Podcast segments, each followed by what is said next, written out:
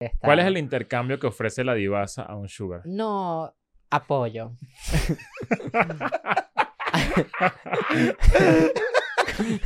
unos, unos stories, una- Un apoyo, pues, a veces el apoyo puede venir de las redes, a veces el apoyo puede ser emocional, a veces el apoyo puede ser sexual, claramente. Obvio. I'm going back to my school today.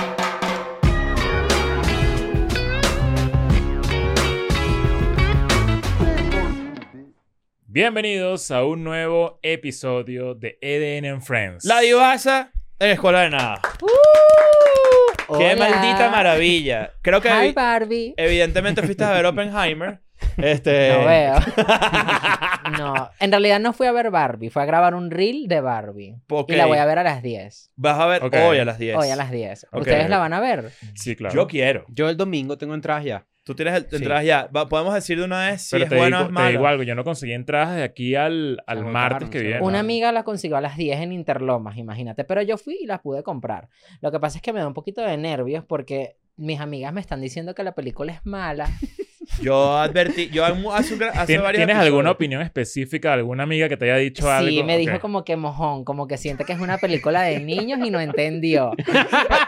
Yo las críticas que vi es que era una película muy progresista y que no le iba a gustar a las conservadoras. Ok. Ajá. ¿Ustedes que son progresistas o conservadoras? Algún Según día- la unos gente- días somos progres y otros días somos gente- conservadores. Según la gente de internet, somos de, eh, de Somos- ultraderecha, pero al mismo tiempo progres. Exacto. Un día somos progres Ah, y un día sí. somos cuan- QAnon. Sí, yo leí críticas que, por ejemplo, que sí, dicen mucho la palabra patriarcado. Y es como, pero, porque, o sea, eso es una crítica sobre si la película es buena o es mala. No es una crítica Exacto. que digan una palabra, ¿me Eso entiendes? no dice nada de... Igual vayan a ver eh, Barbie y Oppenheimer. Pero Ahora, si este- yo- pero pero yo está- tengo una pregunta, perdón. ¿Tú Ajá. confías en el criterio de tus amigas? De esa amiga particularmente que me lo dijo, no.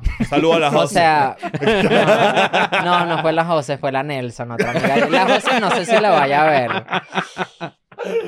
Pero... A la José estuvo aquí, un aplauso. Un aplauso. también, un Claro, aplauso Un porque... aplauso. ¿Qué te dijo la José cuando vino No, para acá? fíjate que yo tuve una pelea con ella cuando... Porque ella, ustedes la invitaron. Sí, claro. Y yo, yo como que no estaba aquí, no sé qué era lo que pasó, pero la habían invitado a ella y a mí me habían escrito, pero yo como que yo no estaba.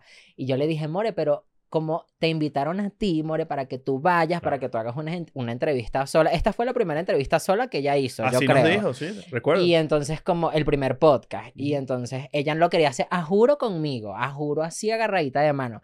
Y bueno, por eso nos habíamos molestado todas, las pro- hasta la producción del podcast se molestó. Obvio. Porque somos compañeras de producción, por cierto. Radio Divasa y Escuela de Nada se produce por la misma, más o menos. Claro, claro, tenemos el mismo sugar. Ajá, entonces- Me encantó.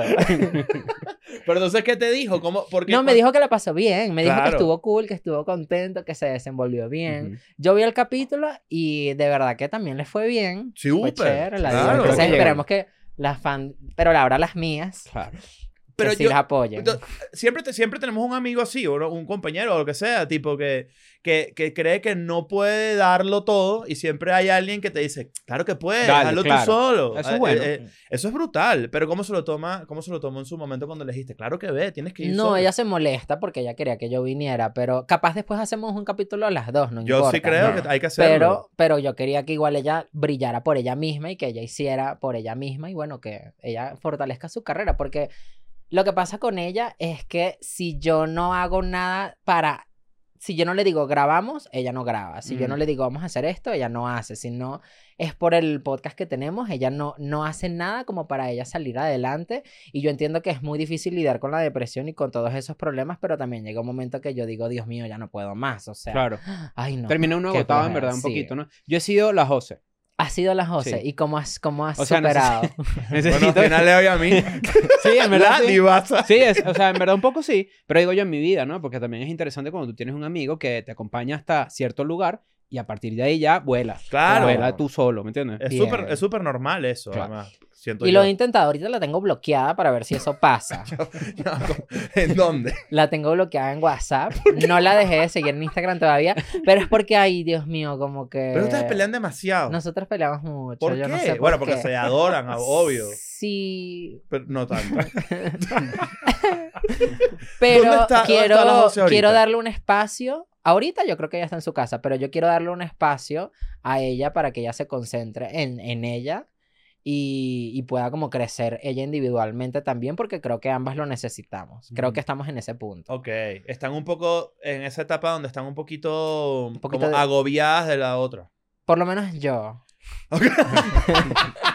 exacto, exacto. Y, te, y, y saben- Seguramente para cuando salga este episodio no están así. No, capaz no, porque eso cambia todas las Claro, semanas. por eso, Pero ahorita, exacto. ahorita creo, yo creo que nunca lo había bloqueado de WhatsApp como hasta ahorita. Entonces yo creo que eso ya es como un paso muy importante. súper Claro. duro. Es un paso muy fuerte, ¿Qué pero... te motivó a bloquearlo?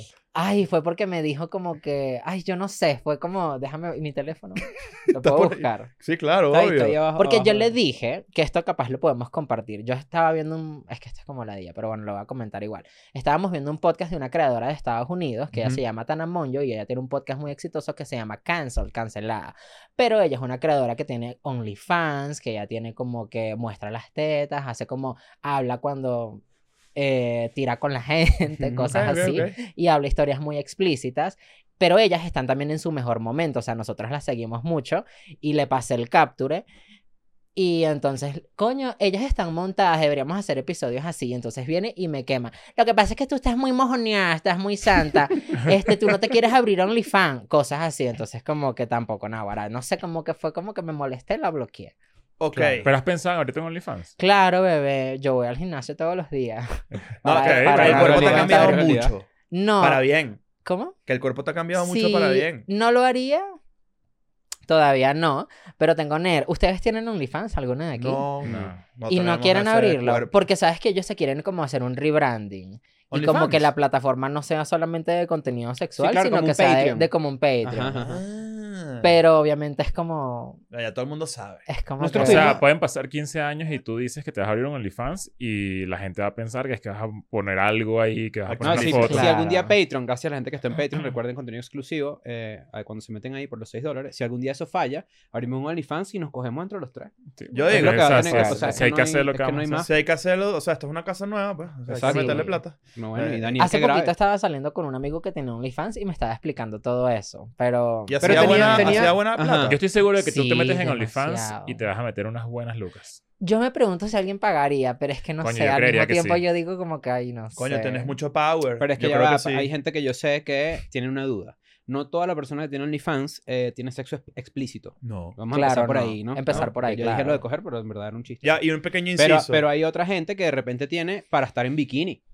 Claro. Sí, sí, o sí. porque, inclusive, O que nos han interior. contado, me ha contado a mi gente que tiene OnlyFans. Te han contado, claro. No, en verdad sí. No sé si. que eh, también funciona para tener una comunicación directa con la persona que crea contenido. Es decir, mucha gente se metería para poder mandarte mensajes y que tú los leas, Sí. porque ya hay un compromiso monetario, ¿me entiendes? Ok. Esa es la parte interesante de la ¿Qué tendría un, un OnlyFans tuyo? ¿Qué No es sé. considerado? ¿Cuál es el combo de oferta? Yo he visto youtubers que tienen OnlyFans y es como que, por lo menos esta que te digo, lo habla en su podcast y ella dice que ella hizo una figura de ocho cifras solamente por su OnlyFans y que sin el OnlyFans ella no lo habría imaginado nunca Ella y eso un- le eh, ayudó demasiado. Tiene como algo de joyería, ¿no? Creo que tiene como... Que vende como zarcillos. No, ella vende ahorita marihuana, imagínate. Mierda. ella ahorita tiene, ella vende alcohol y marihuana, o sea, ella es todo lo, lo que no es. Bueno, pero por eso está forrando en billetes, porque está haciendo todo lo que tiene que hacer. Claro, y como que no sé, yo diría, bueno, te muestro las tetas por 5 dólares, desbloquea la foto, cositas así. Claro. Desbloquea este video por...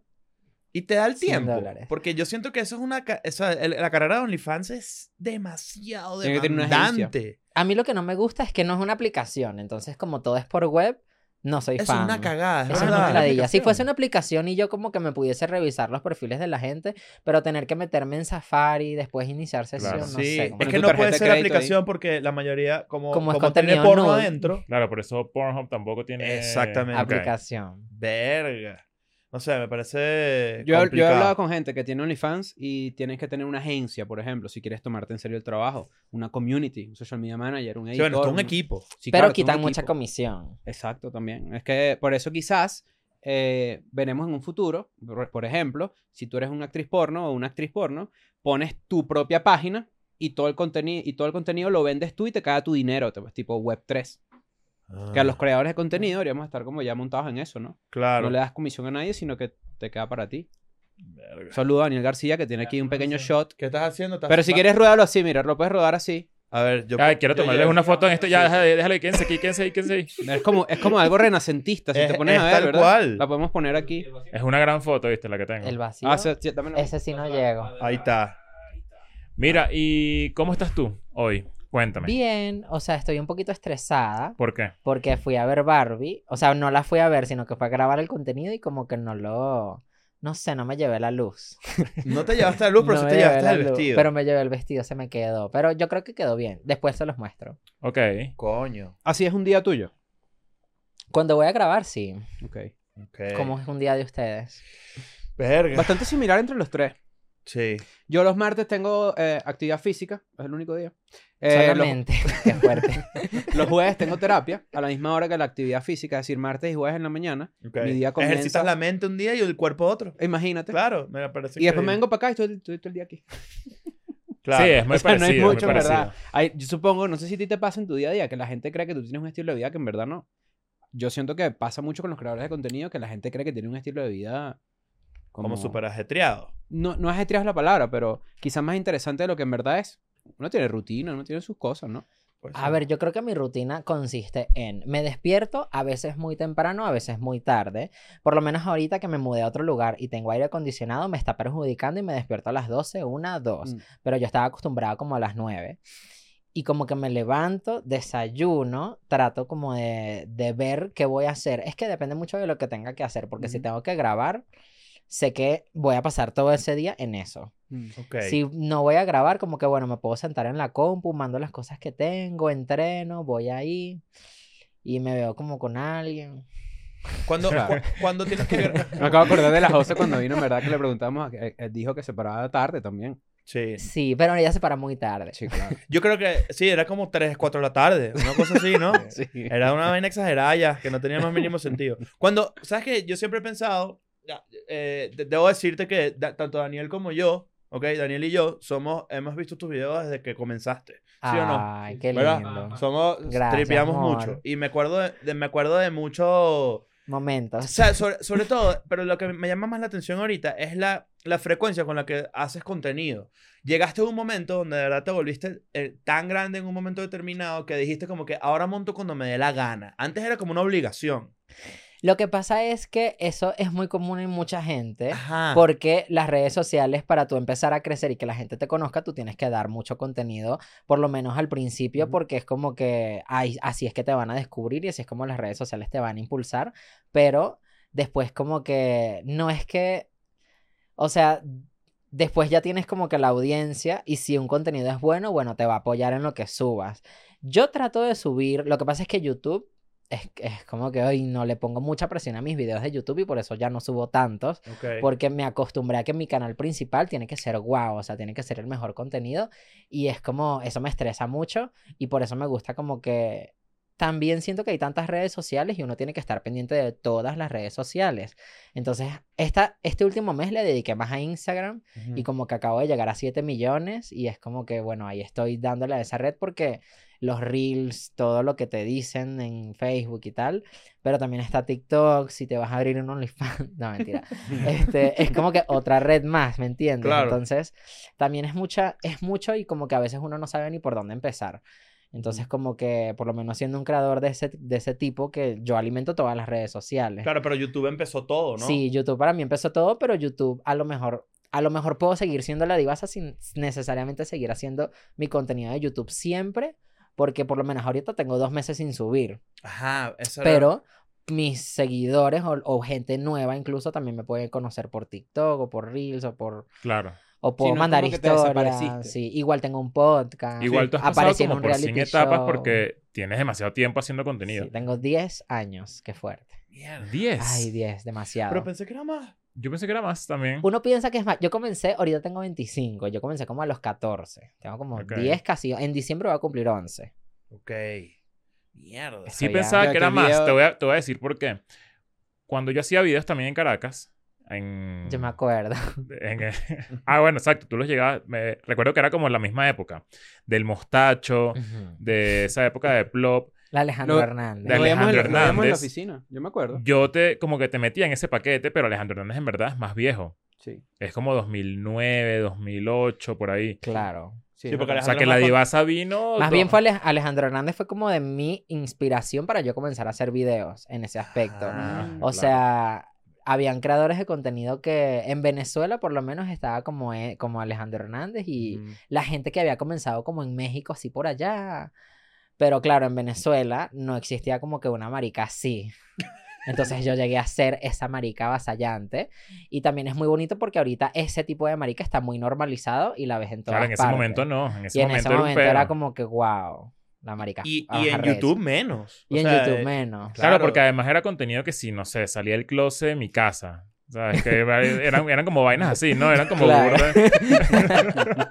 Salí Y- del y closet en en, ese mi casa. y en ese momento era más difícil Claro, tener ese tipo eh. de conversaciones. Exacto. Ahorita tú puedes ver TikTok y puedes ver a alguien que sabes que es gay, pero no necesita salir del closet porque Claro. pues su contenido no es de eso, sino que era eso ayudó mucho en ese tiempo, pero también las redes han cambiado mucho. Hubo un momento cuando tú comenzaste a hacer contenido que, que la gente te llegaba como para intentar hacer algo contigo, pero de, no de creadores de contenido, sino gente que te intentó como, ven acá y firma conmigo, vamos a hacer un contrato, vamos a hacer algo.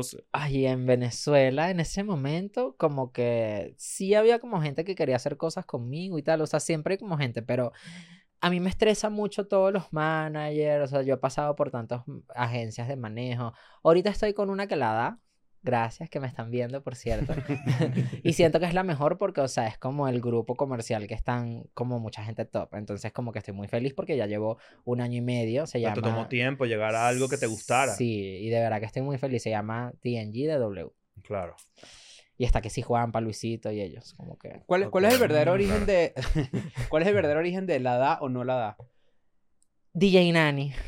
DJ Nani, Sí, mierda. Que es Pero que yo la es verdad es que la primera vez que lo escuché, te lo escuché a ti y después lo empecé a escuchar repetidamente por ahí y yo no sé si era una cuestión de eh, la región central de Venezuela, Maracay y Valencia, que dicen que la da o no la da. En Caracas no decíamos eso, ¿me entiendes? No. Claro. Después se puso full de moda.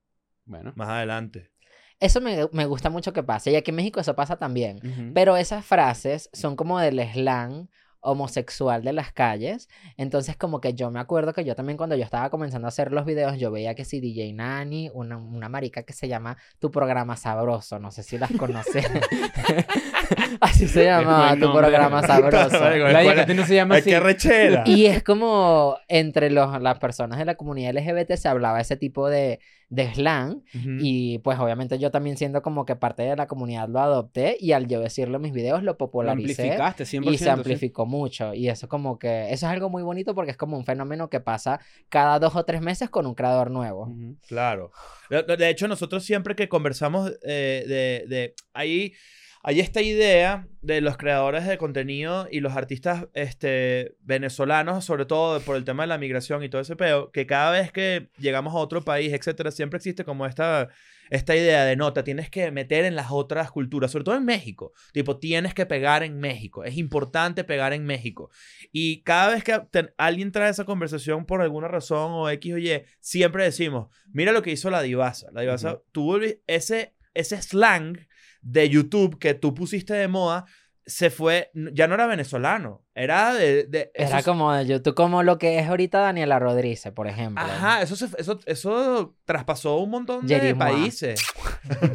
pasó, pasó un montón de países y veía gente en México diciendo que no la Diciendo daba. eso, O claro. en Perú, o en Argentina. Eso tiene que haber sido demasiado loco, porque Sí. además yo siento que tú sigues siendo demasiado, o sea, de Venezuela perfecto, sin peo, y no te metiste ese mojón en la cabeza, ¿sabes? De, de ay, tengo que mimetizarme en cierta cultura, sino al revés. Es como que no, ustedes hagan lo que yo hago, ¿no? Claro, porque nosotras somos gente latina, gente que siente con sangre caliente. Yo no sé cómo me gané al público mexicano, la verdad. ¿Ustedes cuánto tiempo llevan en México? Yo solamente me acuerdo que me Seis, deportaron y me vine medio, aquí. Y, pero sí sabía que mi- en mis estadísticas México estaba de primero. Y yo siempre dije, bueno, porque obviamente me aquí hay mucha gente.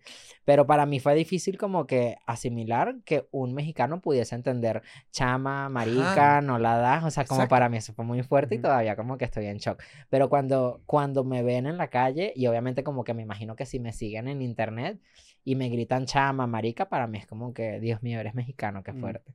Claro. Porque como que no me imagino a alguien incorporando eso en su vida día a día. Es dificilísimo. Es que eso tiene una razón. Eso que en el 2013, 2014, Claro. uno consumía en Venezuela mucho contenido de, de México. Porque... Y ahorita también. La Exacto, gente. ahorita también, pero en ese momento está Twistar, Ujú. donde tú Mm. favoriteabas los Twitter, tweets de, de la gente. Y, ahí- y eso, yo recuerdo que en ese momento existían muchos tuiteros mexicanos Ajá. que ahorita son comediantes grandes, famosos. Y Chumel, por ejemplo. Chumel es un gran ejemplo. Chumel Torres era un tuitero muy, muy grande en Venezuela. Tenía... Ah, porque también hablaba del gobierno de Venezuela, cosas así. en a ese momento veces- no era tan político, era más de comedia. Ah, bueno. Y era uno de los top en esta... Esto que te digo, que esa plataforma que se llama Twister. Sí. Y Y te daban había un como una- trofeo. Si tuiteabas muy bien, te daban un trofeo. Y había una conexión ahí entre el contenido veneco-mexicano raro. Ujú. O sea, como que sí, estaban pendientes de quiénes Claro. eran los creadores de contenido aquí. No sé, me imagino que tiene que ver eh, un poquito Mis con eso. sobrinas hablan de, güey, soporta. Ajá. Y La eso es como la queso. O sea, De como cheese. que... De chis. Y TikTok hizo un daño muy grande a la sociedad, pero bueno. ¿Por qué? O sea, bueno, es lo que ha ayudado a eso, pues a que Mm. eso se expanda Hay como una mucho más. amalgamación de términos latinoamericanos, porque, por ejemplo, pana. Pana ahora se dice en muchos lugares. Claro. Y también que el venezolano migró tanto que hay tantos venezolanos regados por el mundo que también es como más fácil saber, pues. Sí, claro. Y yo también, yo también creo algo importante que, que cuando empezamos a hacer escuela de nada, no sé si ustedes lo recuerdan, em, tratábamos como de, obviamente vivimos aquí y nuestra meta es, y que creo que lo hemos logrado, es como de repente, obviamente somos venezolanos, muchos venezolanos nos siguen, los queremos mucho, eh, pero hemos tratado como de interna- internacionalizarnos latinoamericanamente. Latinoamericanamente. Claro. y en España, porque no hay que subvalorar a España también. Y lo hemos logrado poco a poco, pero yo sí creo que yo tuvimos esta conversación. Es muy difícil que tú te libres de tus referencias venezolanas cuando tuviste tanto tiempo allá. Claro, es imposible. Entonces, sí hay una forma, que creo que es lo que tú lograste y que también hay otros creadores de contenido, no solo venezolanos, que lo han logrado, de poner pie en otros países, en otros mercados, siendo tú, siendo Ah, genuino, claro. siendo, siendo quien tú eres. Pero creo que lo primordial es el buen contenido, obviamente. Entonces, a ¿Hace que cuánto tú- se fueron de Venezuela? Yo en el 2017. O sea, a México llegamos RT. en el 2016 yo. Yo, Wow. yo inicio el 18. Yo Yo 17, 5 años. aquí. Tenemos casi la misma edad. Somos de la ¿Y misma qué tan, qué tan conectados están con Venezuela en este momento? Yo cero. O sea, o sea, cero me refiero a que no entiendo nada de las noticias, por ejemplo, del, eso, que si de política, eso. No, te salen noticias en tu, en tu feed de Venezuela. no, yo sí estoy no. conectado. A mí Yo sí también, me ha gustado como mantener eso. Yo estoy bien enchufado con las noticias, o sea, bien Sí, ahí conectado. seguro, Si te dicen, por ejemplo, bueno, entre los influencers de Venezuela y la movida y todo eso, ¿quién la da en Venezuela? ¿Ustedes qué dirían? Mm, Ah, bueno, ahí sí estoy perdido. viendo, mira, me estás, me estás llevando por un lugar, ¿viste? ¿Por qué? ¿Por qué? Pero sí, Me cierto. estás llevando ahí a un lugar ¿Por ahí. qué a qué lugar? Qué Bueno, porque, o sea. ¿sabes qué? Es que yo tengo 35 años. Ah, claro. Entonces hay veces que veo creadores de contenido nuevos, de Ok. TikTok o no sé qué y tal, y mi instinto de de repente criticar o apoyar siempre hay determinado por mi edad. Es como que, ¿qué hago yo criticando a alguien que tiene 17, 18 años haciendo contenido? Me resulta raro. ¿me Pero si son contemporáneos conmigo, los odio a todos. ¿Qué contenido has criticado? ¿Qué has visto? De la nueva generación. Solta la lengua, pues. A ver, coño. Este, a ver. No debería ser eso por Ya sé, micro. ya sé. La gente que hace bromas en la calle. No, dime un nombre. Eso me parece muy aburrido. O sea, que si Es que no me acuerdo el nombre en verdad. No, Hay, hay, hay, No, no, te lo juro que no me ¿Hay acuerdo algo, el yo sí- nombre. yo hay sí algo sé. que no te gusta a ti? Mm, no, siento que ahorita Venezuela hay como gente que la da. Yo estoy nominada a los Pepsi, por cierto. Nosotros también. Eso ¿Sí? también, mira, Ay, more... Qué rico. ¿no? la- vamos a decirle a la gente que vote por nosotros, porfa, es que tengo miedo. Porque Voten por la de nominado-. Estoy nominado con Surti Cooks Ok. y con Santi. ¿Qué hace Surti Cooks? Surti Cooks es icónica, Surti Cooks. Cocina y Es como cocina hindú. rechísimo. Es como de por allá, ¿no? No vale, ella es libanesa, Ah, bebé. bueno. Yo también, yo también. Ella Un es saludo. libanesa, bebé. O sea, no, no sé si libanesa, perdón, creo que sí. Ella cocina mucha cantidad de comida Sí, y la regala, pero lo correcto. cool es que ella va como a lugares de, Ok, ok, de lugares de, de así, pues, y regala la comida. Cuando yo me quiero sentir así conmovido, veo videos de Manuel Conecta. ¿Has visto a Manuel. Conecta? Mm, Saludo a. Manuel. ¿Quién es Manuel Conecta? Él eh, como que hace beneficencia en la calle y tal. Sí, y sí, pedo. qué cool. Y de verdad como que yo veo sus videos y, digo, Ah, verga, qué arrecho. muy bien. Claro. Ajá, estás con Surti. Estoy con, nominado con Surti y con Santi, que Santi es el que hace como que... no Santi sé Pérez. Pérez. Claro, amigo de la casa. Ah, amigo de la amigo de la casa, claro. querido. Justamente iba a traer a, la, a la mesa la, la Rec House. La Rec House, claro. Ajá, que eso- Fuim- Fuimos compañeras de Sugar también. Ah, sí. Eh, Escuela de Nada, y la Rec House. Compartimos Sugar. No, eh, eh, en Escuela de Nada en ese no. Qué fuerte amor. Pero- Pero, entonces estoy un poquito nerviosa porque a mí no me nominaron los Pepsi en la categoría de TikToker. O sea, yo soy la TikTok, o sea, nominada como en TikToker, no sé. No estoy, creo. Estoy como... Es como, no es tu principal. No es mi principal, pero tengo 14 millones. Entonces, como que a veces pienso, si es mi red principal, es la que tengo más seguidores, pero me da miedo estar con gente que, coño, la Surticux es mi reina y Santi me da mucha risa. Entonces, como que si usted, chama, que está aquí, Bote. vote por Escuela de Nada y vote por mí, lo agradecería de verdad. Pero nu- nu- Porque nunca había estado en los premios Pepsi. Nunca, nunca. Y ¿En para mí, para mí es como... Se me hace rarísimo. Wow, es como que los premios Pepsi en Venezuela es como que yo desde chiquita, para mí es como, Ah, ¿ves? yo quiero ganar, pero me pusieron mucha competencia, entonces... Coño, pero yo creo que tú tienes favor. demasiado Sí, chance. claro. Sí, por eso estoy aquí, bebé. Para eso y para promocionar mi libro. Ah, no, ya vamos a hablar de eso. Eso es clave. ¿Tú sabes cuál fue el discurso de aceptación más corto de la historia? ¿Cuál? Eh, en los Oscars, Joe Pesci ganó mejor Oscar, mejor actor o mejor actor de reparto y agarró el premio así y dijo, gracias. Seis segundos duró. Y se fue para el Y coño. se fue para el coño. Coño.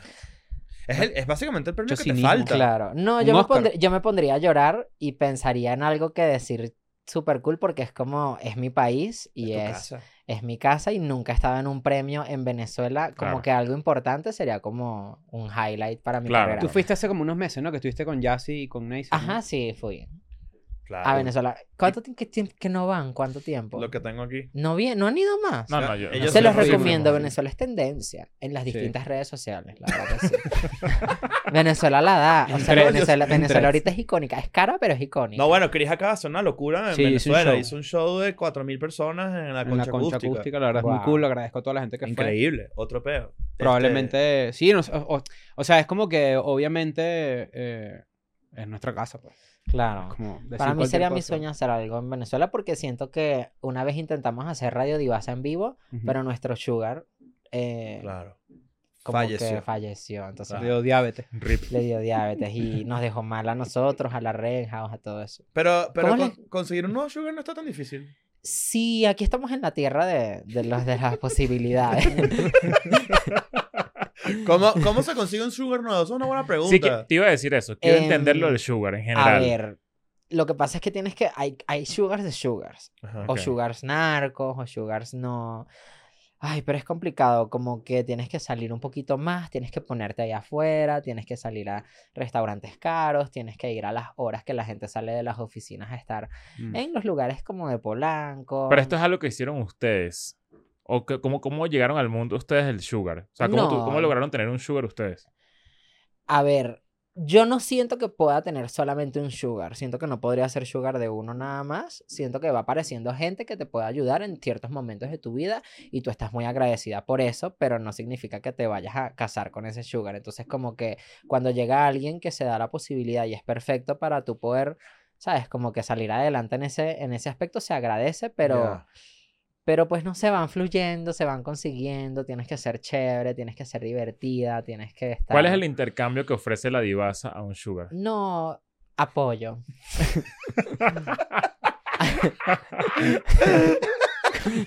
Unos, unos stories. unos- Claro. Un apoyo, pues, a veces el apoyo puede venir de las redes, a veces el apoyo puede ser emocional, a veces el apoyo puede ser sexual, claramente. Obvio.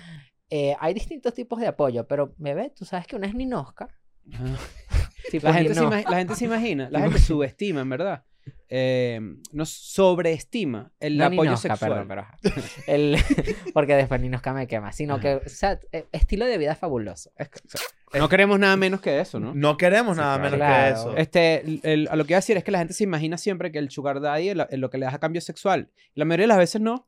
¿No? Bueno, eso es lo que La yo, mayoría yo de las quiero veces entender, no, ¿verdad? algunas veces sí Algunas veces sí, claramente, ¿no? Pero, por ejemplo, hay mucha gente que eh, en vez de ir para terapia, tiene una sugar baby y le cuenta sus pedos con su esposa o toda esa dinámica. Claro, obvio. Y, y por Porque- en, en este caso, perdón que te interrumpa, es un... O sea, el sugar no... Ya no hay sugar para Radio Divasa. No, ese Pero es un sugar, no, ahorita, por ahorita, el proyecto. sugar, ahorita no hay sugar de Radio Divasa. El sugar que teníamos de Radio Divasa, este, de verdad que era uno que apreciamos mucho, me van a dar ganas de llorar, pero malas decisiones. Ok. Entonces, como que también, como que obviamente no sé, una puede apoyar en unas decisiones, pero no, No en todas. no en todas. Entonces, este, si hubieron unas malas decisiones por ahí, saludo a Keniaos este, por su éxito, malas decisiones. Pero no, ese, ese, bueno, es que ese es uno, no sé. ¿Y Radio Divasa está amarrado a este a un sugar o No, puede Radio, Radio sin Divas pedo? ahorita, ahorita no, ahorita lo estamos produciendo nosotras. Somos un emprendimiento totalmente de, de la casa. Una pyme. Una pyme, claro, una empresa pequeña, la- mediana, pequeña. Más, me- más pequeña que mediana, la verdad. A mí a veces me escriben y que quiere ser mi sugar daddy. Y yo, ¿qué es eso, chica? Bueno, pero ¿por qué no, pues? Me insulta. ¿Por qué? No sé. Eso no te debería ofender, eso No está te debería- Todos necesitamos a alguien que nos ayude o todos necesitamos ayudar a alguien. Me gusta eso. Pero, pero siento que el intercambio económico ahí, todavía, todavía no estoy ahí. Me faltan como unos años, ¿no? Como cinco Claro. años. pues. Lo que pasa es que sabes que es Me tan- difícil. tan A- veces, a veces uno ¿Y cree- tú, ¿Y tú tener una sugar? Pero ya va, quiero hacer una pregunta. Sí. ¿Ustedes cuando salen con chicas, o sea, como que ustedes pagan las Claro. cosas o ustedes 100%. como que van 50-50? como No, no, no, no, no. no. se- aquí Ustedes- se paga. aquí se ah, paga, Así se. Bueno, ustedes son sugar. No. ¿Sabes que me acabo de cuenta que sí? O sea, me acabo de cuenta que tú eres sugar si has dicho esta frase, déjate complacer. No, vale. Claro. Déjate complacer, me encantó. A mí eso me lo dicen a mí. Claro. Me Déjate encanta por- porque a mí me ven como, ¿sabes? Pero has sido sugar. He sido, pero no me gusta, me gusta más recibir. ¿Cómo, cómo, cómo, es, cómo, es un, ¿Cómo eres tú de sugar? Pues dame un ejemplo. Dame Ay, una muy- tarde. muy una- Yo soy tu sugar baby. Vamos, vámonos. Ajá, me llamas. Depende qué quieres, cuál es tu objetivo. No sé. Tu sugar baby, tú, tú como sugar baby, tú tienes un objetivo. Mm, es verdad. ¿Quieres, ¿Qué quieres? ¿Quieres fama? ¿Quieres seguidores? ¿O quieres dinero? ¿O quieres qué? Quiero. Ah, eso es lo que me parece Ajá, interesante. Por eso pregunto. O sea, si, si por ejemplo, El si, sugar baby es el si- que pone los- si quisiera que mi carrera como solista, como creador de contenido soli- solitario, crezca, yo puedo buscarme un sugar como tú para que De solamente de se dedique a hacer eso, a empujar Pero mi ¿quieres, carrera. ¿qué quieres hacer? ¿Qué música? Ahí te tocan varios sugar, el que pague los productos. el video. el video. Ahí, ahí sí tenía- el sí que es paga la, producción y el que te impulsa en redes, porque sí, sí.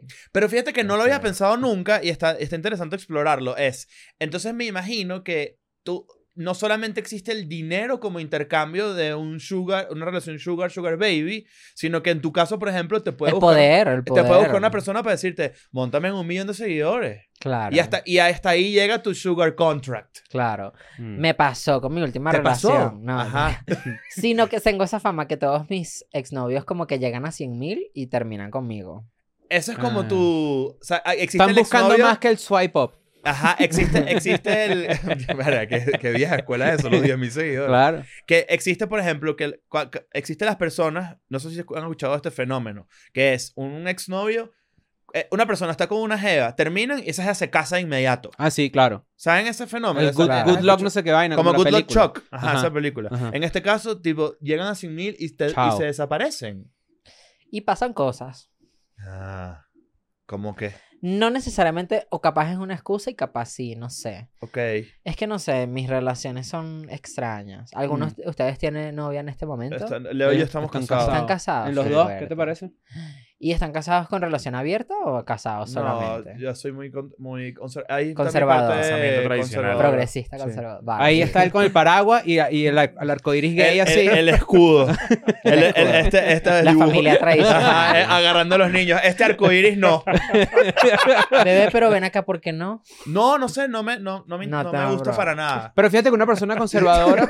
Tar- Tartamudeo. Coño, porque me- eh, nunca me habían preguntado. pero no fíjate que tu esposa, tu esposa que es actriz, una gran Ajá. actriz, Oka, o sea, obviamente un saludo a Oka. Sí. Ella pues, le ha tocado roles protagónicos, tiene que besarse con un hombre. Ah, todo el tiempo. Pero eso, una persona conservadora real diría, tú No, no, bueno, trabajas más. Bueno, de hecho, hace poco yo monté un reel, porque es par- era parte de mi rutina, donde hablaba de, de cómo cuando yo por yo de repente montaba un video de mi esposa dándose, eh, ella por ejemplo hace poco protagonizó una telenovela en Televisa. Entonces, ella en televisión evidentemente se da besos con hombres que no soy yo, ¿no? Entonces, monto el video y de- la cantidad de mensajes que yo recibo de, de hombres, tipo, yo no podría con esa vaina, no puede ser, ¿cómo lo permites? ¿Cómo lo permites? Además, que me parece la cosa más cavernícola del mundo. Claro, yo no tengo que permitir eso, eso es su trabajo. O sea, eso es una ridiculez. Pero hay gente que no puede con esa vaina. Ujú. Eso descuenta como relación abierta. Mm, No, obviamente no. Es una relación consensuada, o sea, de que puedes besar a otros consensuadamente por, por el trabajo que ella tiene. trabajo. Por dinero. Puedes besar a otros por dinero. Por dinero, porque realmente, o sea, porque si ella No, pero en, fuese en otra, televisión. porque si ella fue, porque si ella, en privado no. porque si, por- que- y que lo sepas igual, pero porque si ella fuese otra, lo rechazara y no le importara el dinero y fuese fiel ¿Cuál- a ti. ¿Cuál es tu Mm. prejuicio eh, más grande de la gente heterosexual? No, ninguno, bebé. Ninguno. Como un prejuicio. O sea, es una buena pregunta, ¿verdad? Claro, es que, por ejemplo, Un prejuicio sobre la gente heterosexual. No, bebé. ninguno. Me gusta, me gusta. O sea, como, Ujú. como que dime un ejemplo de prejuicio para ver, ver si estamos en la misma página. Bueno, es que yo siento que hay veces que eh, hay prejuicios, por ejemplo, de que una persona gay no es mala en los deportes. Ajá, es un prejuicio. prejuicio que obviamente, es por- porque es un prejuicio, pero está equivocado. ¿me? Claro. Sí, sí, sí. no 100%. necesariamente. Sí. Pero yo me- a veces me pregunto, ¿cuáles serán los prejuicios que tiene la gente con respecto a la gente cis heterosexual? Mm. O sea, Mm. tipo que, que, son- que la gente heterosexual suele vestirse mal, por ejemplo. Claro, que suele suelen ser vestirse peleona. mal, que van a la Met Gala con ah, trajecito negro. Claro. Cositas así, no sé, como que son aburridos. Y es como, Es ustedes un vieron prejuicio, somos aburridos. Cosmo y Wanda, que el, como la vaina de los PIMS. que el mundo rosado y el mundo, el mundo Ah, de las exacto, empresas, exacto. así. Y Sí que somos, nosotros somos como arcoíris. Pero no, yo creo que el mundo está avanzando y de verdad que la gente heterosexual merece ser respetada. Y merecemos los mismos derechos todos. Ujú. Straight life matters. Straight life. Bueno, por eso sí, una de las cosas que nos han acusado aquí de progres por decir que todo el mundo merece los mismos derechos, ¿no? Imagínate. Ya no me volvió mierda, pero eso es otro tema. Eso es otro. ah, no, Porque no todos, o sea, ¿qué? Su No so- audiencia no cree que los, te merecemos los mismos derechos. yo, No, diría la, sí. yo no diría la audiencia, yo diría que... que- Siempre, siempre entran, en, en todas las conversaciones siempre Hay gente de todo tipo. Sí. Claro. Entonces, hay un comentario siempre o dos de alguien que "Eh", siempre en todo tipo me imagino que tú lo vives diario o sea Claro. cualquier cantidad de imbéciles que dicen unas estupideces que tú dices pero cuál es el peo no sé ¿Por qué pueden atacar a la divasa en, en internet? ¿Cuál es la razón? Como, o sea, por lo menos en Escuela de Nada, la gente en internet lo que, lo que puede decir de Escuela de Nada es que de repente hicimos un chiste que no debimos hacer en algún momento específico. Ok. ¿Cuál es el de la divasa? ¿Cuál es ese...? Yo siento que tengo escándalos cada semana. Ok. Ahorita, por ejemplo, tuve un escándalo un poquito fuerte porque yo compré cuatro entradas para mí, para Taylor Swift. Te Lo vi, vi, lo vi, La vi. cagaste horrible. Y publiqué mis entradas, pero ya se está contactando Ticketmaster conmigo. te robaron las entradas de. Taylor Swift No me las robaron, sino que me están... Posté una foto con Monté Del una QR. foto del pero QR. no parece No, no del QR, del código. Es que no es un QR. Es como tú, una- tú tienes sí. el muestras el código y no se nota que es como, no sé, no. Es como un. O sea, pero un- si alguien un No, pero código de barra. Pero es que hay un sistema muy, muy, muy brutal que es que agarran la foto y esa foto la y reimprimen Claro. en un ticket real con y, el, y lo que y tenías ponen que tu hacer... código y lo Ajá, lo que y tienes ya que hacer tú era llegar tempranísimo para que Claro. esa persona que te pirateó no, no pasara, por ti Ahorita ya Claro. me estoy poniendo en contacto con Ticketmaster para ver si me resuelven. Primero les mandé un DM y me dijeron, una vez que tienes tu boleto es tu responsabilidad cuidarlo. Sí, Que es verdad. Que es cierto, la es verdad, verdad. yo sería, sería un problema yo. Pero ¿cómo Ticketmaster le responde eso a la divasa? Eso, eso es una de las Horrible, eso es y una de las cosas mi que cuenta yo- verificada, por eso- Ajá. o sea, por eso lo pero ahorita hice. todo el mundo está verificado ya, Ya lo ya aquí sé. hasta No, se pero paga. Ticketmaster, de verdad. es Pero como me un gustó, papá. o sea, yo subí un TikTok y tiene como 7 millones de visitas y Ticketmaster se enteró y me mandó un mensaje Claro. por Instagram y me dijeron, hola, ¿cómo estás? Queremos eh, ayudarte para tu garantizar tu acceso al Para evento. devolverte el dinero. Y No, dije, no. ojalá. Lo peor es eso, que yo compré cuatro boletos de Taylor pensando que mis amigas y ahora ninguno les gusta Taylor. nosotros vamos La ¿Estás Ninguna quiere... ¿Ustedes van? Le No, yo, no tengo entrada. Yo se las vendo, está, las, se las pero, dejaría pero, en sí, el pero si ya te la robaron ¿qué coño No, vas a hacer? pero me cuando- robaron pero- una. ¿No? Son dos. Dos. Son cuatro me- entradas, vamos a ir los cuatro. ah podemos ir los cuatro Son cuatro entradas, pero yo tengo la mía y la de la Jose. Ah, mira. no, tengo pero ahorita dos están libres. peleados es perfecto ¿Les gusta Taylor Swift? Sí, so- sí. Canten una canción de Taylor Swift que se les venga a la mente, Check mentiroso. it No. off, check it off. Pero que no sea, que no, no veo. No, ya 1900. me dijiste una y no me puedes So decir, no me puedes predictable. poner. Claro. ¿Cuál A es tu, cuál es una, di tu- di- ¿Sabes qué Tú pasa? sabes que yo vas a saber una, así que di No, tú yo, una. yo- tú eres el más Swifty de los, Sí. de, aquí, de los tres. Wow. 100%. Sí. Pero ¿De tengo verdad? que admitir algo. Voy a admitir algo aquí. Uno. eh, yo, yo soy un nuevo Swifty. A mí Midnight me encantó. Ujú. Me, me parece un disco demasiado arrecho. Por ejemplo, Maroon me parece un temazo. Em, ¿Qué más? Dime uno ahí. Yo te voy a decir algo. Yo quiero ir A al ver. concierto porque quiero ver a Taylor Swift lanzándose de clavado en la Claro, y porque es el esa. mejor show de la década, obviamente. ¿Quién? Quiero, quiero No entender cómo Es mejor que. Beyoncé, por ejemplo. Mm, Yo son que sí. distintos. Yo digo que Sí, Beyoncé- del distintos. caballo de ahorita. Coño, eso se ve El show de. Beyoncé es pro, stop. A ver, siento que hay muy... No me gusta comparar a dos mujeres. Eso es muy 2015 de cuando hacía mis tweets misóginos. Y siento que... Por eso me quemaron. Es que eso es lo que iba. Que ¿Has borrado tweets? ¿Has borrado tweets salieron... viejos? Obvio, es que ahorita me están quemando por eso, bebé. Ah, porque yo claro. tuiteaba, pero es que yo estaba viendo las cosas y tuiteaba unas cosas muy burlas. Ujú. 2013, 2014, yo tuiteaba, se filtraron las nudes de Taylor Swift. Y, y una foto de un palo así. Ay, no, burla, more. Este, Tenía cosa... 14, 15 años. Tenía, ¿no? era como, como el- yo no sí, sé, era como un niño estúpido en Todos Venezuela, todo frustrado. eso. Y era, eh, obviamente yo caí en el cuento de cómo eh, la industria hacía ver a Taylor de que, bueno, como tenía varios novios, entonces... Ayer escuché un podcast de la historia completa de cómo funcionó el negocio de, de eh, Scott, eh, Scott Brown. Scooter Brown. Scooter Brown y todo el peo. Y habían cosas que yo no sabía. Y me hizo como empatizar un poquito más Con Taylor. con Taylor Swift. Bueno, un poquito más no, bastante, porque sí. Coño, sí fue una mierda. No, hay una, una industria Sí, muy, fue una muy mierda. sádica. Pero lo que te iba a decir, no solo, no solo, porque yo también me identifico con eso, a mí me tienen bloqueado muchas celebridades que comparten cosas entre sí, ¿no? Pero, por ejemplo, eh, no solo caes en el tema de la industria de la, de la burla hacia Taylor, sino cae también uno en, si soy una rata, si soy una persona de mierda en redes, me van a dar like o voy a generar conversación.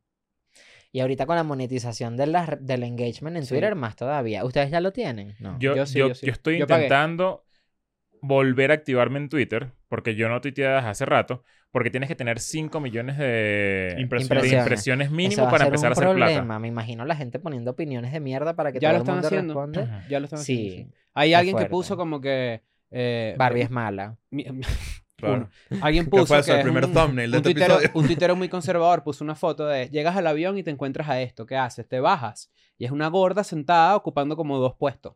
Entonces, obviamente hizo eso para que la gente destile Claro. odio ahí diciendo como que la gorda de mierda, no sé qué. Oh, tal, eres un tal, asqueroso, ¿cómo se te ocurre? O la gente, exacto. Entonces, el, el- hay que ser más inteligente que caer en eso porque le vas a dar plata, ¿me entiendes? Pero igual, ¿cómo que- eligen si puedes... Si, si Tú puedes- te bajas del avión.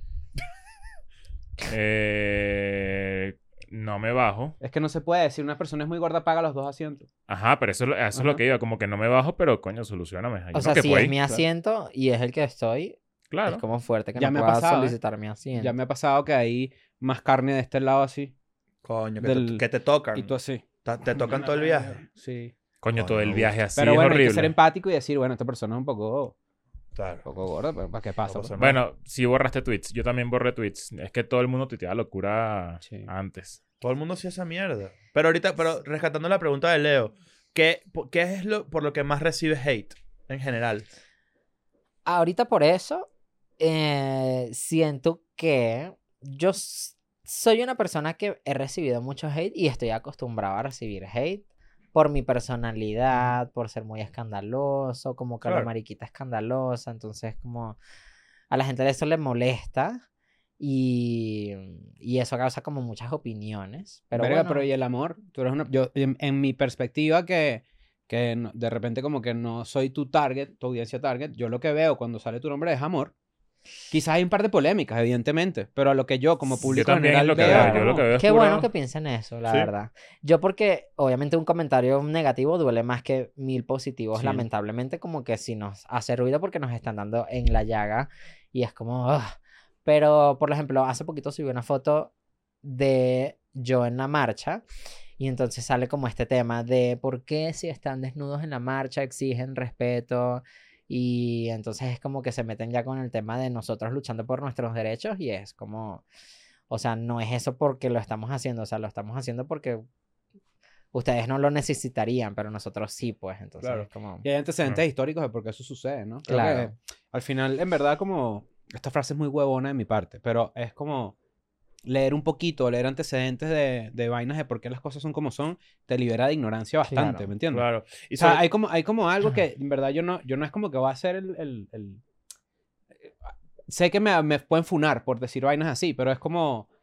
Coño, hay una tendencia muy heavy a ligar eh, homosexualidad con pedofilia, por ejemplo. Claro. Y es como un pedo de que se agarran de ese tipo de huevonadas Ujú. Para ligar la vaina como Mira, inmediatamente hacia un literalmente el lugar escudo. donde Claro. nadie, puede, nadie puede defender. eh, o sea, es una vaina como que si tú dices A, tú eres pedófilo. Que estamos No, hablando de no, eso en el otro en el- un Claro. hace un tiempo. Sí. Y eso vainas que tú solo descubres que no son así cuando lees un poquito, te enteras un poquito de cómo funciona el Y mundo. Es ¿no? completamente ilógico, pero se me hace que ya esas peleas y esa. Y esa, esa ya es aburrido. Porque es, es- es la misma gente diciendo exactamente Y lo nunca van a mismo. cambiar de opinión. Y jamás van a cambiar de opinión. A mí me, me duele un poquito porque, o sea, obviamente yo soy un creador de contenido que tengo mucha audiencia y hay mucha gente que me sigue porque puede ser que yo les dé risa. Pero cuando se trata de mí hablando sobre mis derechos o sobre lo que yo quiero aportar a la comunidad LGBT, recibo comentarios negativos. Y bueno, esa gente me sigue es por otras cosas, entonces como que sí me duele porque eres una persona que consume mi contenido, pero que igual no, cuando yo peleo por mis derechos, te molesta, es como, eh, o sea, Sí, ah, como que te gustan que- los aspectos positivos de mi personalidad, pero cuando te toca una Sí. tecla, te, te vuelves mierda. Ni sí. siquiera aspectos positivos. Es como que te gusta la comedia, pero no te gusta la- quién soy. Que, es Claro. como le- que es completamente. Esto que estamos hablando está ahí, en el libro. Sí, ¿Viste? ¿Viste, viste que pro, viste Buen- que pro buen- soy, ¿no? No, no, lo- ¿Viste ese pedo, no? increíble. Gran segue. Ne- Necesito saber Eso qué es- confiesas ahí. Dime un chisme ahí. Ay, Dios mío, aquí hablo de... Léelo todo. No, sí. O sea, este es un libro que se llama. Ahora sí voy a comenzar yo con mi publicidad. Claro. Esto, va a durar un minuto, es una mención pagada. No, mentira. este, este es mi libro. Lo quiero llevar a Venezuela, porque como la editorial es de México, en Venezuela no va a llegar y estaba haciendo, estaba pensando si yo llevara mi propio libro a Venezuela y como que quería decirles a ustedes como que bueno, ustedes creen que sí podría llevar mi libro a Venezuela y la gente me lo compraría. ¿o Yo? Claro, verga, yo creo que fueron su- sobre- Y si lo vendes tú. Lo o- vendo yo con una foto mía. Hola, chama. Yo. Yo, yo voy para Venezuela pronto. mi- la maleta cabe en cuatro. Claro. Me encantó. Se llama Confesiones de una diva. Ese capítulo, que es el capítulo LGBT, digamos, que es un capítulo que siento que puede ayudar a muchas personas, es el capítulo 4. ¿Cómo, ¿Cómo es el proceso de escribir un libro? Eso siempre me ha llamado mucho la no. atención en general. Yo duré desde 2017 Mierda. escribiéndolo.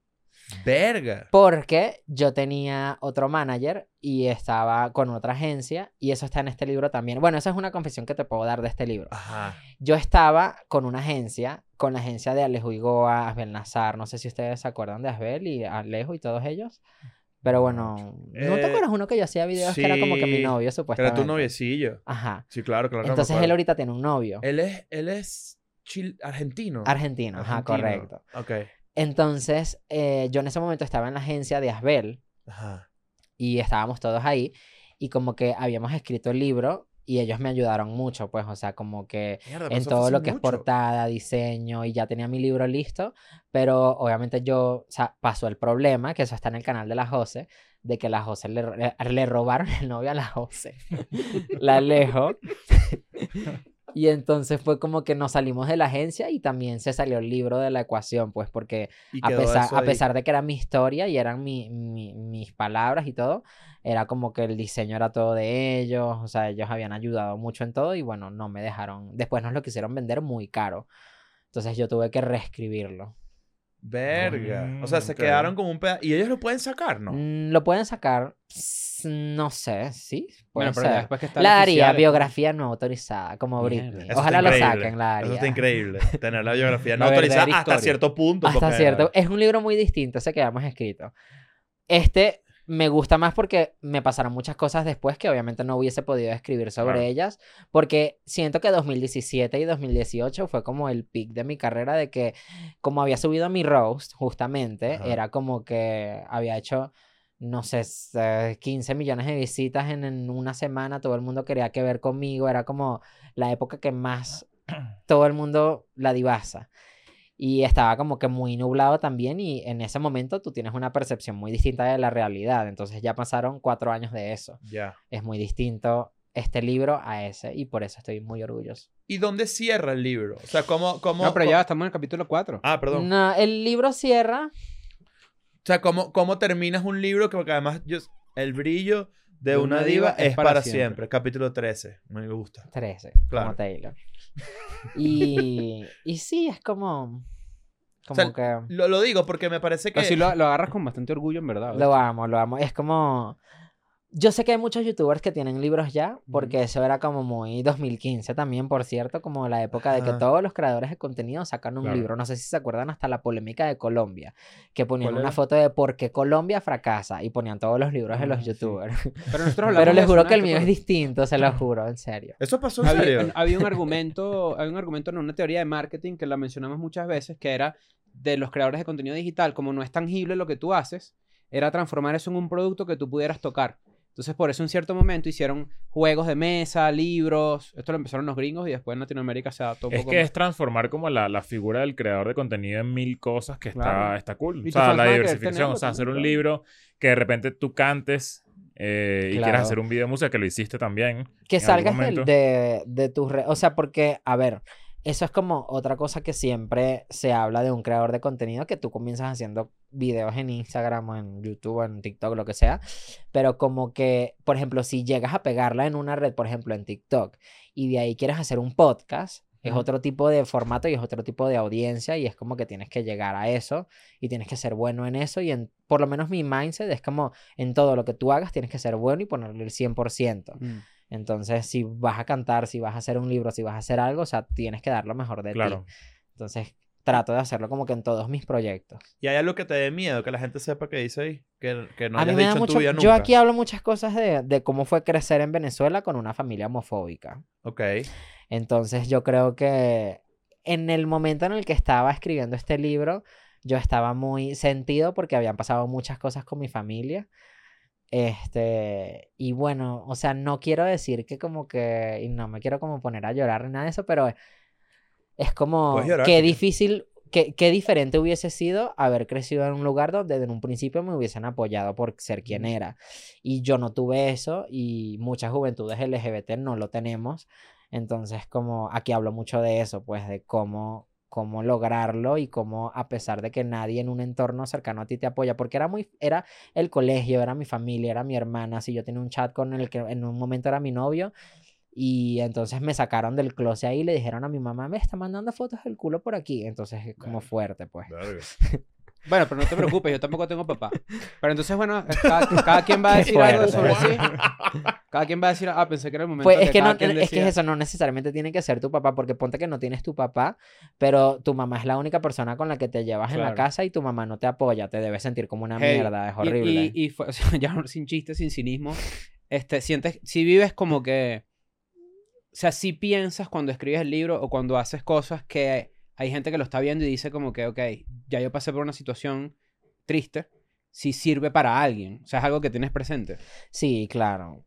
Siempre me lo dicen, pero nunca me lo creo. A mí me cuesta mucho creerme. No, chacho. es sí, Pero ahí sabes que sí me he dado cuenta que sí te cuesta creerte lo que, lo que tienes. O sea, porque eso de que tú crees que en Venezuela se venda mi libro, Mm. puede ser el libro más vendido de Venezuela sin problema ahorita. O sea, Sin es problema. como, sobre todo si tú vas y, y, y- y lo sirve, promocionas, tú claro. tienes, claro, yo siento que tienes una ¿Cuál fue el último libro que compraron?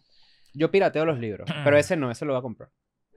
Yo me compré un, libro de un comediante que me gusta mucho. ¿Cuál? El de ¿Cuál? Tom Segura. Me Ah, lo compraste. ¿El de Sí. cuál, cuál? El de Tom Segura. Ok. Un comediante que me gusta mucho. Mm. ¿Hace cuánto? Hace... Verga, cuando lo sacó. Hace como tres meses, ¿puede ser? Ok.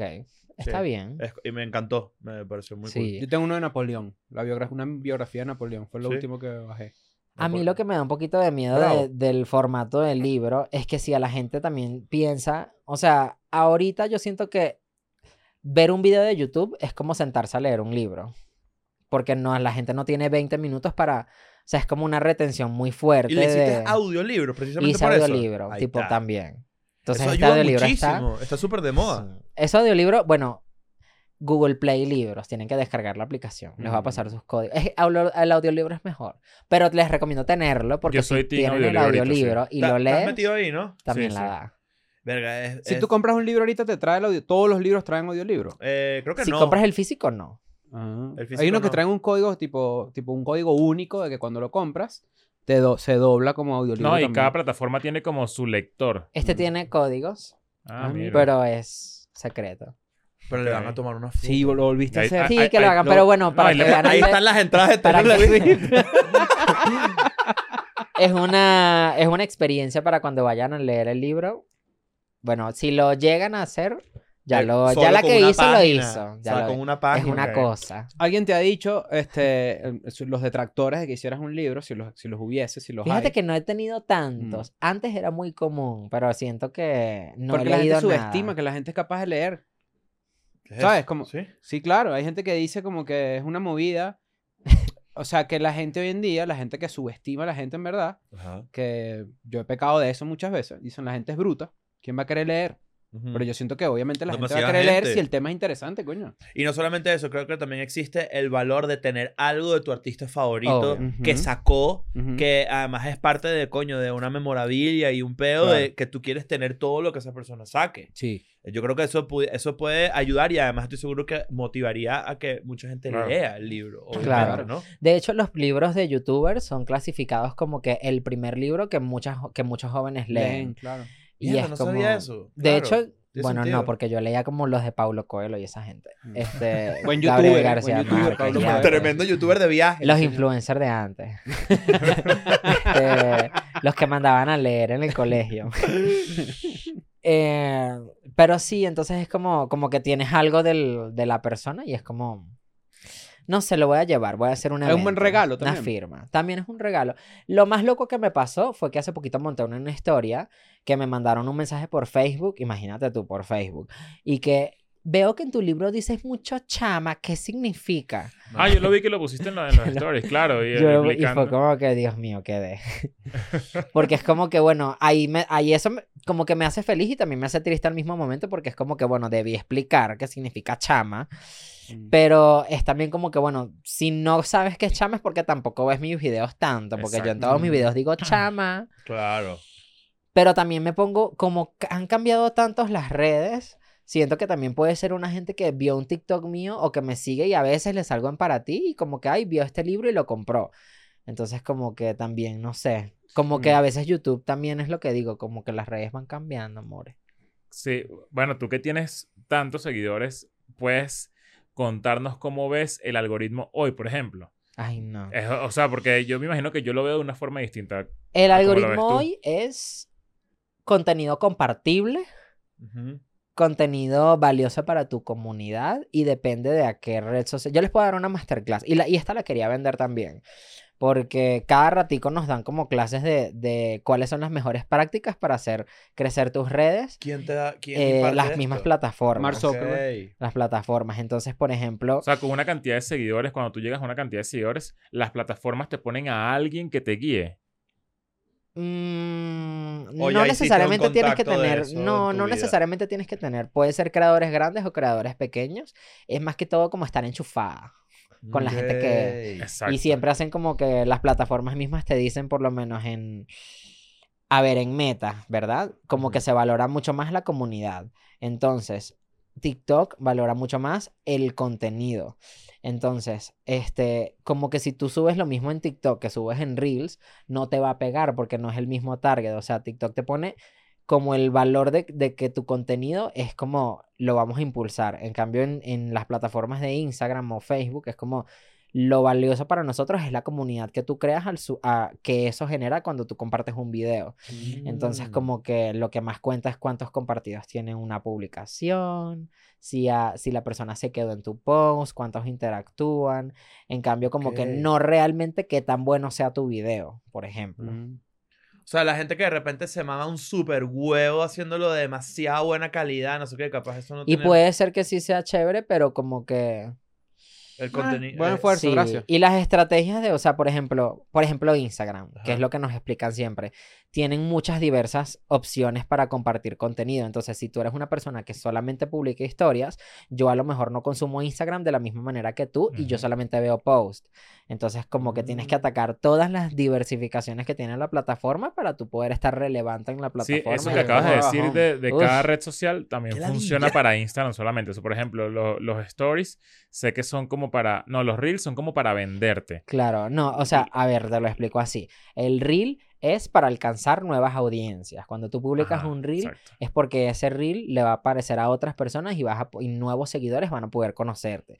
Cuando tú publicas una historia es para generar audiencia, o sea, para generar comunidad con tu audiencia. Entonces ahí lo correcto es como publicar un detrás de cámara de lo que tú haces, Ok. este como que, ay, estamos grabando esto, cositas básicas. Pero antes las, las historias eran como lo máximo, pero realmente ahorita como que tú compartes un, un pastel mucho más grande con muchas más personas. Entonces como que Y cuando yo le mando un DM a una chama, ¿para qué sirve? eso es para clicar, obviamente. para- Pero era para ver si estábamos claros, pues. Ah, no, está- está un bueno. carrusel es para, este, o sea, como que por- publicas muchas cosas, publicas un video, Un publicas dump, que un ahora es como dump, un que es dump. un formato popular, por ejemplo. Entonces, como que eso está cool, pero si publicas una foto sola, no es, es menos probable que la vaya a ver menos gente porque es menos, menos contenido para tú interactuar con eso. Mm. O sea, y, eh, y tomando en cuenta, por ejemplo, la interacción, que en un dump es ver todas las fotos. Es ver las fotos, es que mira que hizo la marica aquí, que puso ella Mm. aquí, que hizo Y de las aquí, 10 por lo menos una te provoca mandarle a alguien, ¿no? Ajá, exacto. Claro. Claro. ¿Hay, Claro. algún, ¿Hay Esto- algún tipo de contenido tuyo que haya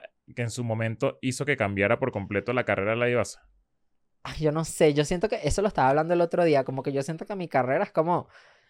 mm, como que yo, no, yo nun- nunca he subido video constante, empezando por ahí. Entonces como que cuando me pasa algo, es como que un momento que se hace viral y ahí como que la gente me, me busca. Mm. Como que, por ejemplo, ahorita que pasó esto de Taylor Swift, entonces como que, bueno, ahí la gente ve que la marica le pasó esto. Yo tengo, le- tres, mo- yo tengo tres momentos de la divasa. así Digan, díganme Yo sus te- tres momentos de la de mi- mi divasa. Mi primero, que, que es el más importante. El modem. El modem. El para Claro, todo es- venezolano. eso- ese para mí es el, el como el más Y trascendental. no El soportas. temblor con los, los, los odontólogos, el temblor. Ok. No, el, el otro es que le regalaste una casa a tu mamá y tu mamá no le gustó la casa. Ajá. Ese- no está tan viral allá arriba, pero está. Pero esa, esa a mí me volvió está. mierda, claro. Y Taylor Swift ahorita, o sea, estoy como en cronológico, Como ¿no? Yo tengo uno extra también. La, la de portada. De portada, de portada para mí, o sea, fue como, como el momento en el que, o sea, es que era, como muy fuerte que a un influencer lo deportaran. Era como Y lo, que- de, y lo de Alejo y Goa también era demasiado Sí, viral. pero porque, como momentos. pero, pero yo siento marica que... de porque momentos. él, él en ese momento creo que no había salido del closet, sí. No, y fue como que Ajá. Fue parte de la fue conversación. como una conversación. Ajá. Se Es generó. Porque él, él no había salido del closet en ese momento y después te, lo ligaron contigo. No sé si fue fabricado o no. Pero a veces cuando siento que, m- que siento que mucha gente está hablando de mí, entonces yo digo, bueno, ya está este tema afuera que la gente está hablando, yo quiero como que desaparezca. No trabajo tres días y me acuesto o en depresión Exacto. o viendo otra cosa, porque si me están quemando mucho, sí es depresión.